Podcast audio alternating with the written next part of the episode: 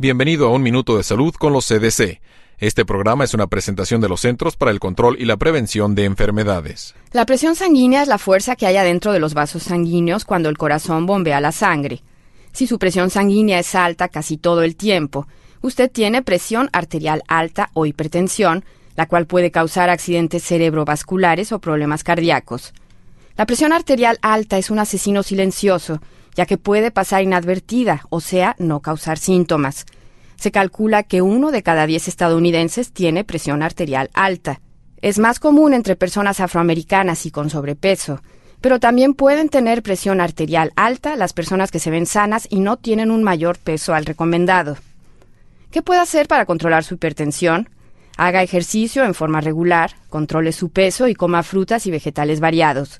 Evite la sal, el cigarrillo y el consumo de alcohol en exceso y tome los medicamentos para controlar la presión que le hayan recetado.